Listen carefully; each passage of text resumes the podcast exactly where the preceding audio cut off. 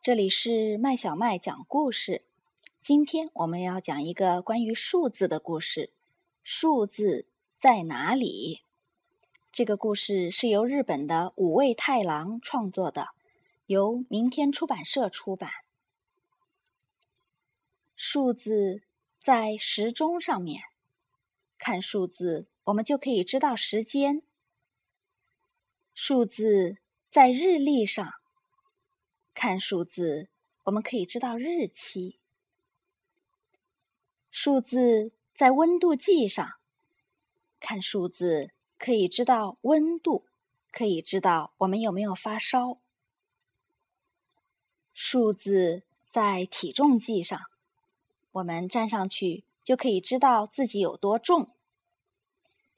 在电话上按数字，我们就可以打电话。在电视机遥控器上按数字，就可以挑选电视节目。在市场里，在超市里，我们看数字就可以知道一件东西的价格，知道哪一个贵，哪一个便宜。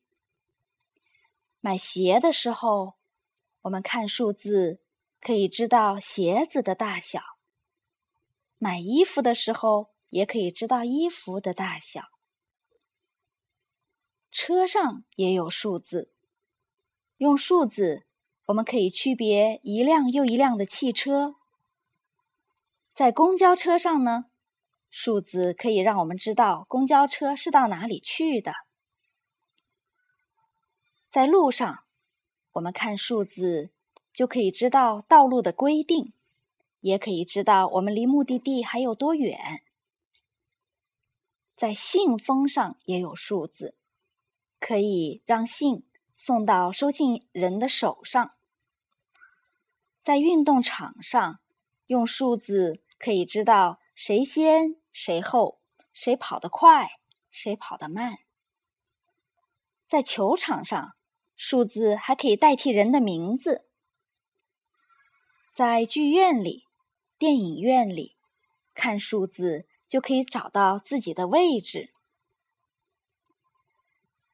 也可以知道谁赢谁输。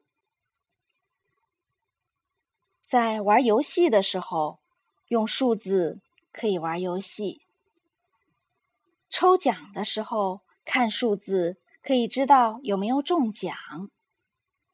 还有啊，我们在黑板上、在纸上，可以用数字来做各种各样的计算，还可以用来思考各种各样的事情。数字真是方便啊！小朋友，你发现没有？在看书的时候，看数字也可以知道你看到多少页了。这个关于数字的故事是不是很好玩呢？